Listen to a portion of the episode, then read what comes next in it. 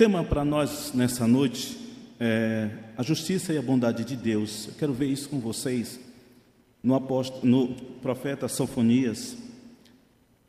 Mas o versículo que nós leremos será o versículo 3 do capítulo 2. Sofonias 2, 3.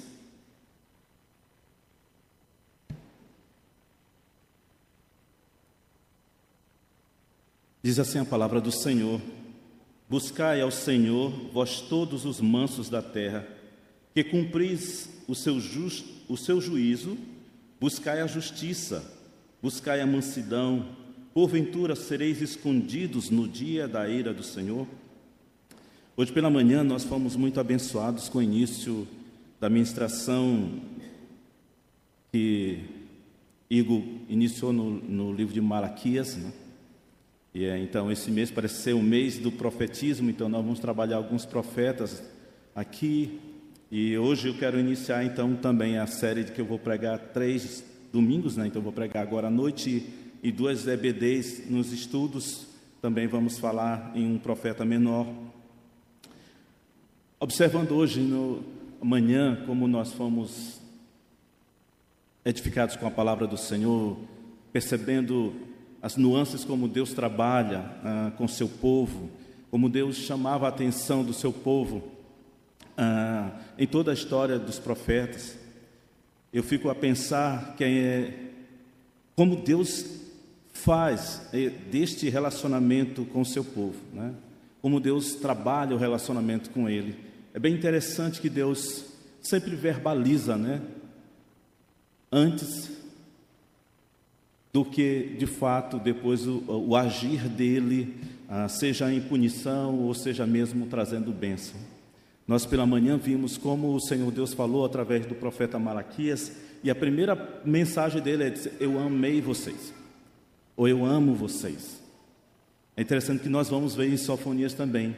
Deus, da mesma forma, apesar de trazer através do profeta uma palavra muito dura, o Senhor sempre traz esta palavra recheada de esperança, de amor, garantindo ao povo, daquele povo que o coração verdadeiramente se voltou para Ele, que o Senhor sempre estaria com eles. Sofonias vai nos falar isso.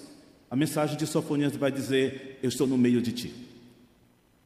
Deus quer dizer: Deus estarei sempre no meio de vocês. Sofonias também quer dizer: Deus salva.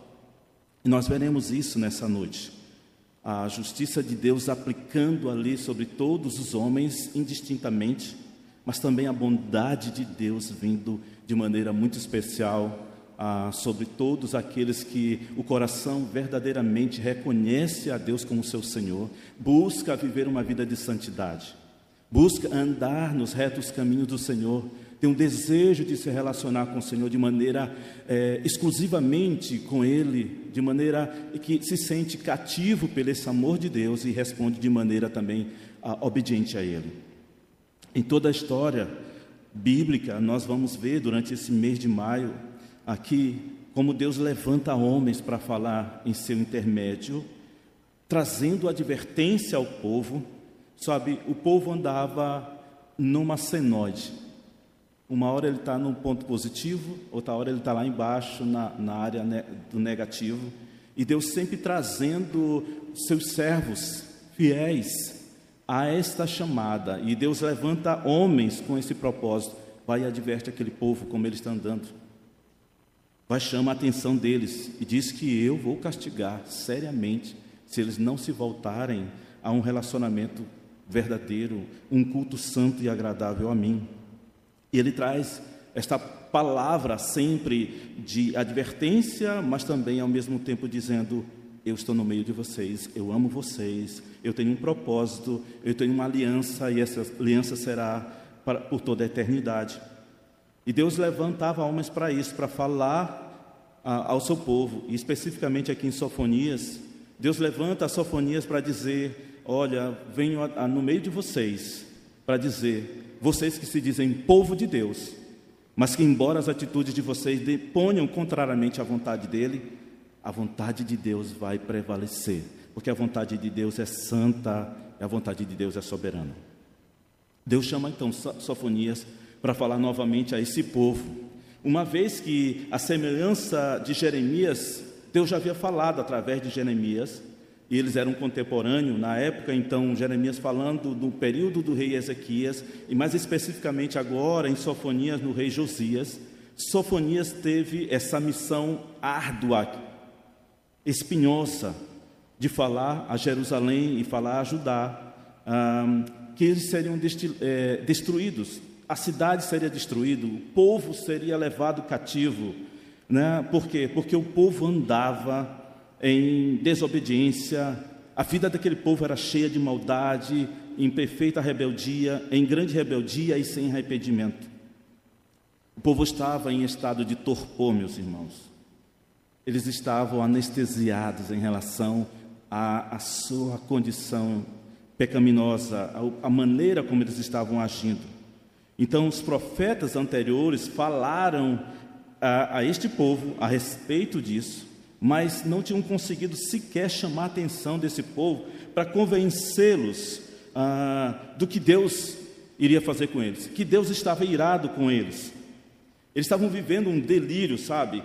Ah, achando que Deus, por ser o seu Deus, era um Deus bondoso e não podia se irar.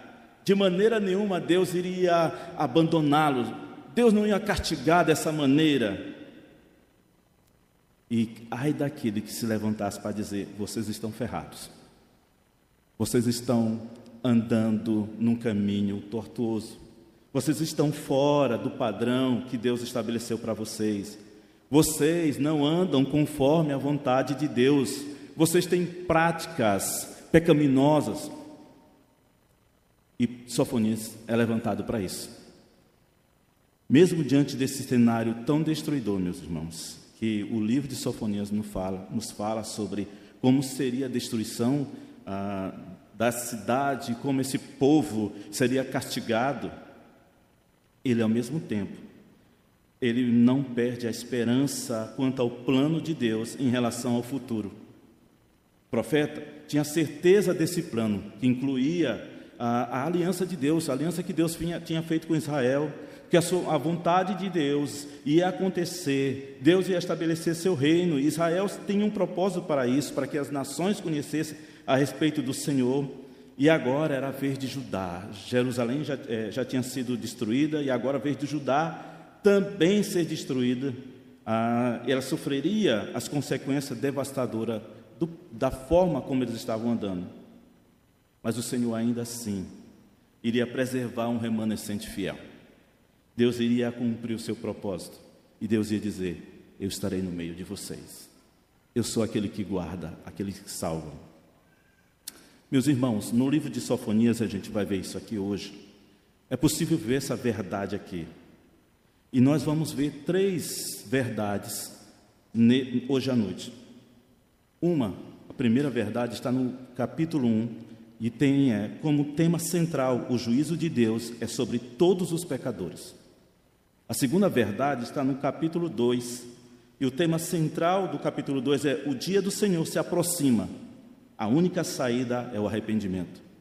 E no capítulo 3 nós veremos o dia do Senhor trará gloriosa redenção. Que coisa maravilhosa você perceber que a ira do Senhor vem sobre os pecadores, mas no final o profeta, num poema, vai dizer: O dia do Senhor é glorioso e trará redenção aos seus. Vamos lá então, vamos ver primeiro o tema, a primeira verdade: o juízo, o juízo de Deus é sobre todos os pecadores. Estaria lá nessa unidade do versículo 1 ao versículo 2, ao versículo 18. Mas vamos pegar dois versículos para a gente poder desenvolver esse pensamento. Versículo 2 e 3 diz: Antes que saia, desculpa, irmãos, consumirei por completo todo, tudo sobre a face da terra, diz o Senhor.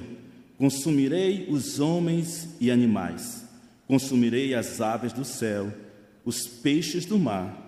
Os ímpios terão apenas montões de ruínas, quando eu exterminar os homens sobre toda a face da terra, diz o Senhor.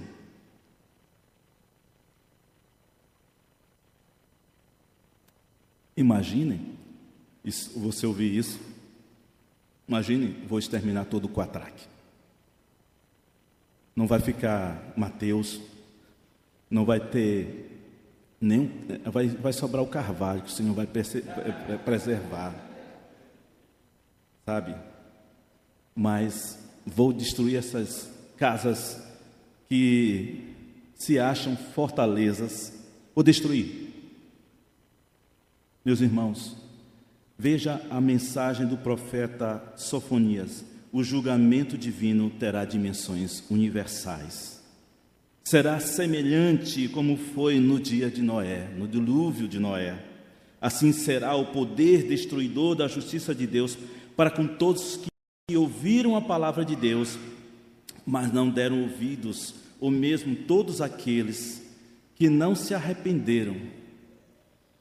Esse é o poder destruidor de um Deus irado, de um Deus que não pode ver o seu povo no meio de uma vida de devassidão, no meio onde pessoas estão vivendo uma falsidade diante da santidade de Deus, agindo como se as suas vidas ah, pudessem, eh, em suas vidas, pudessem conviver com o pecado e ao mesmo tempo oferecer expressão de louvor, adoração, cantar, abrir os lábios para dizer: O Senhor é grande, o Senhor é bondoso, o Senhor é, é um Deus de glória, ou nós nos prostramos ante o trono, ó Senhor. Não. A mão do Senhor iria pesar seriamente sobre eles se não houvesse arrependimento. Então, a ira do Senhor vem sobre todos os seus todos os pecadores.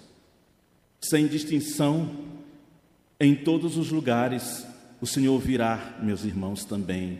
No dia do Senhor virá e o Senhor julgará.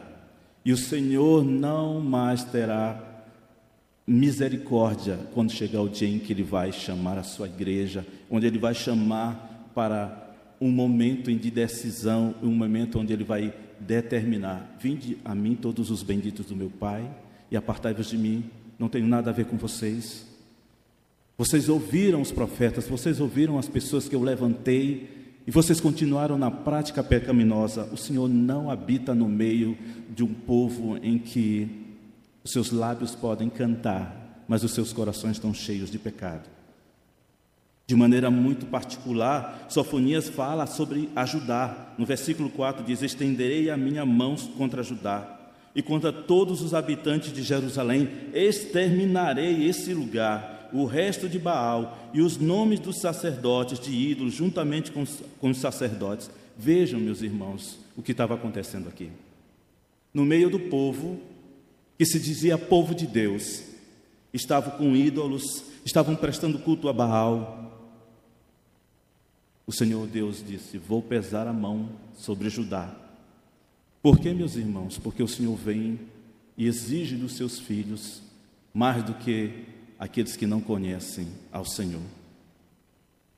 Vejam as práticas de, do povo de Deus, do versículo 4 até o versículo 6, e você em casa vai ver com mais calma. Você vai ver que havia, havia sincretismo religioso no meio deles, cultuando a Deus e cultuando a Baal, louvando a Deus levantando as mãos em adoração a Deus e subiam nos terraços e olhavam os astros e adoravam a criação.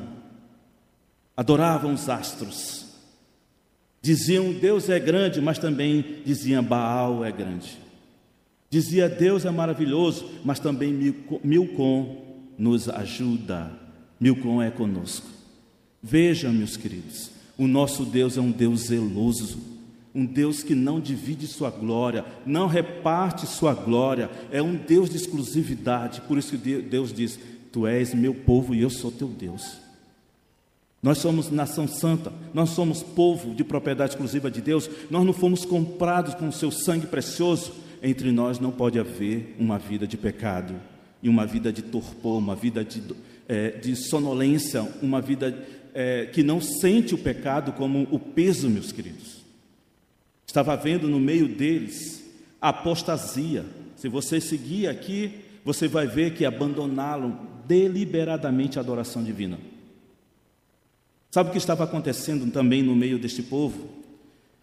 Um deísmo. Sabe, eles já estavam pensando: rapaz, Deus tem muito o que fazer. Deus não está mais preocupado conosco. Deus não está preocupado com a realidade humana. Deus não quer saber das nossas dores, das nossas angústias. Não, Ele está muito distante. Ele não é um Deus imanente. Ele é um Deus distante. Ele nos abandonou. Baal é o nosso Deus. Ele está, está perto. Nós já olhamos Ele. O deísmo levou o ateísmo. Começaram a perder completamente a noção de quem era Deus para eles, meus irmãos. Deixaram de acreditar, meus irmãos, nas promessas do Senhor. Não conseguiam mais enxergar tudo que Deus, ao longo da história, já tinha feito com o seu povo. E é certo, como o, o, o, profeta falou, o fim chegará. O fim está declarado, versículo 14 nos diz isso. O grande dia do Senhor está perto. Sim, está perto e se apressa muito. Ouvi, amargo será o clamor. No dia do Senhor, o clamor do homem poderoso. Meus queridos, isso tem a ver conosco. Isso tem a ver com a nossa realidade. Que ponte nós podemos fazer desse tempo para a nossa realidade. Meus irmãos, tem muito a ver conosco. Primeira coisa é, se nós tivéssemos noção real do que o pecado afronta a santidade de Deus, nós teríamos uma postura completamente diferente. Nossas vidas seriam diferentes, meus irmãos.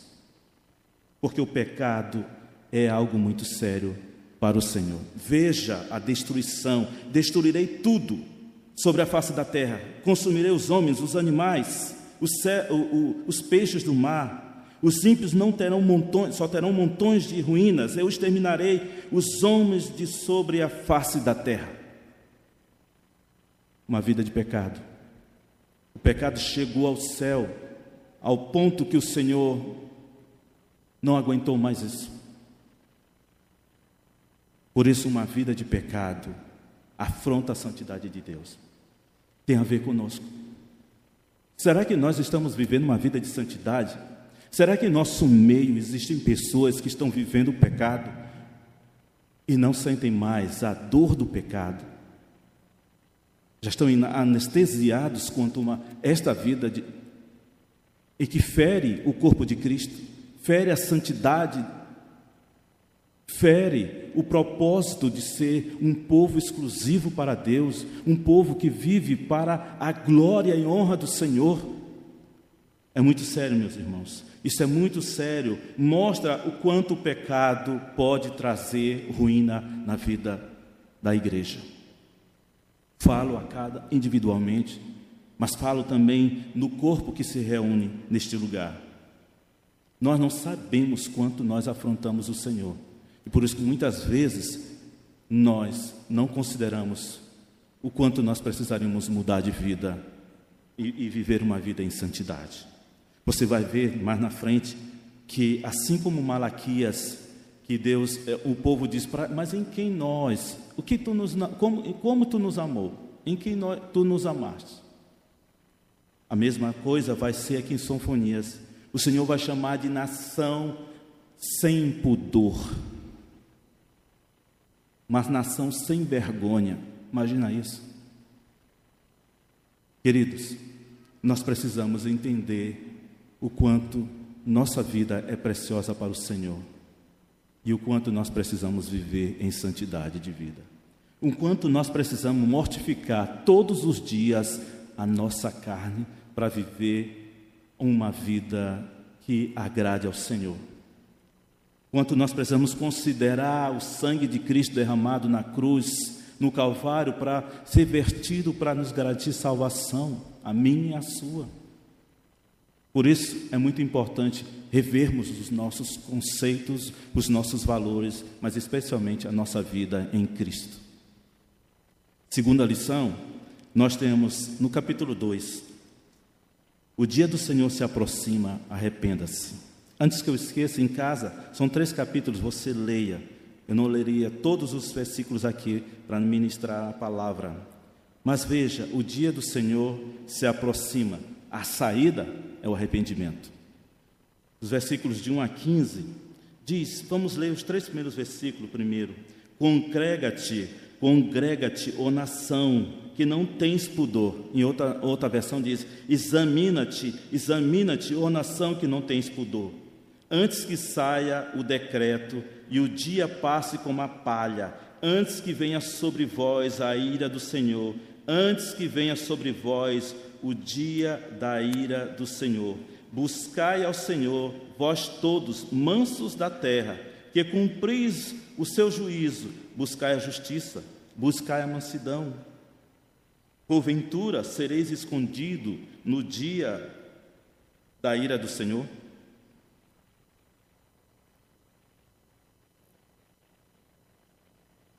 Após falar então sobre o terrível dia do Senhor, Sofonias apresenta, meus irmãos, uma saída para evitar esse castigo. Só há uma saída, meus irmãos, o arrependimento e a conversão genuína a Deus. Veja, veja comigo que essa exortação é urgente para aquele povo, para que o povo se arrependa, porque as palavras do, do profeta iriam se cumprir, porque o Senhor diz: Irei fazer isso.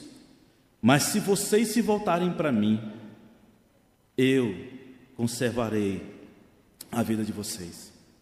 Ele diz: examina-te, ó nação que não tem pudor, em outras palavras, nação sem vergonha, que é insensível e endurecida. Muito parecido com, com Malaquias, onde pergunta: Como tu não nos amaste? Né? E o Senhor provando o seu amor em todo o tempo, em toda a história. E é a mesma coisa agora, uma nação que estava vivendo esse sincretismo, vivendo, abandonando o amor de Deus, apostasia já imperando no meio deles. Eles já não consideravam mais Deus como Deus único e supremo. Por isso o Senhor diz: O dia em que minha ira chegar será terrível, mas há uma condição do arrependimento.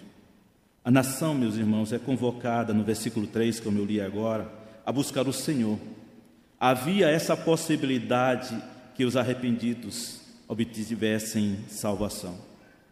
Em Mateus 11, 28 e 29, Cristo convida a todos aqueles que estão cansados e sobrecarregados dessa condição humana, sem a graça do Pai, que Ele os aliviaria do peso do pecado em seus corações e lhe daria descanso para as almas. Meus irmãos, há somente uma saída Jesus Cristo, o Filho de Deus. Só há salvação em Jesus Cristo, o Filho do Altíssimo. Em João 1, 1 João 1, 9 diz: Se confessarmos os nossos pecados, Ele é fiel e justo para nos perdoar os pecados e nos purificar de toda injustiça, meus irmãos. Que lição nós podemos tirar para nós nessa noite? Aprendemos então que o, a, o dia do Senhor vem, está perto, é certo, o Senhor virá. E dependendo do lado que você está, será terrível ou glorioso, pois nada passará desapercebido dos olhos do Senhor. Os olhos do Senhor esquadriam todos os corações, meus irmãos. Todos os corações. Não pense que você está isento dos olhos do Senhor. Os olhos de Deus estão sobre tudo e sobre todos. Então, hoje é o dia que se chama Dia do Arrependimento. Hoje é o dia em que se há salvação na casa do Senhor.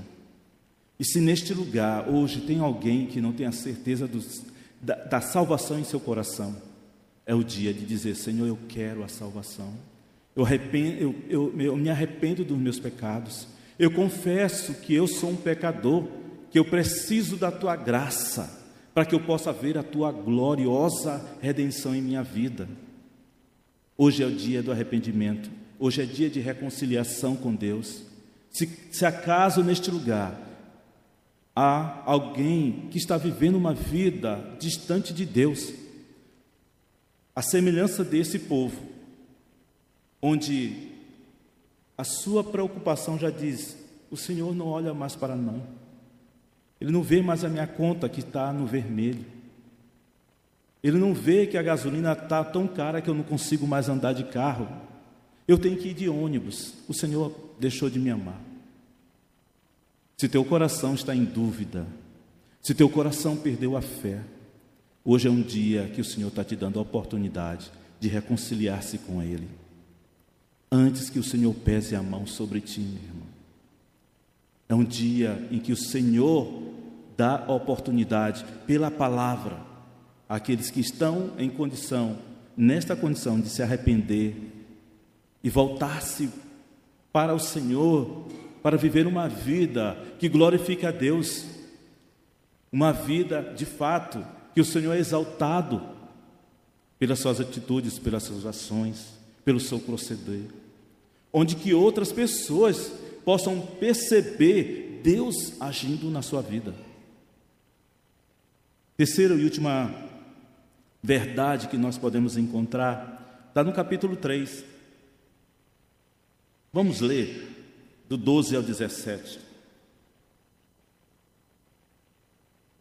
Deixarei, porém, no meio de ti um povo humilde e pobre, que confia no nome do Senhor o remanescente de Israel não cometerá iniquidade, não proferirá mentira, nem na sua boca se achará língua enganosa.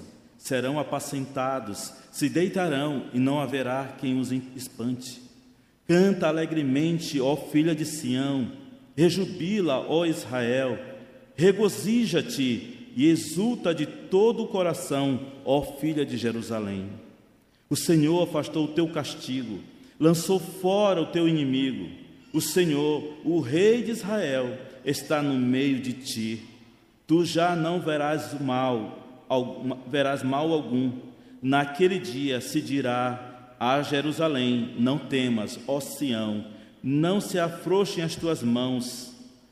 O Senhor teu Deus está no meio de ti, poderoso para te salvar. Ele se deleitará em ti com alegria. É um poema finalizando este livro maravilhoso. E aqui o profeta Sofonias está nos dizer, meus irmãos, que o julgamento não significa destruição total.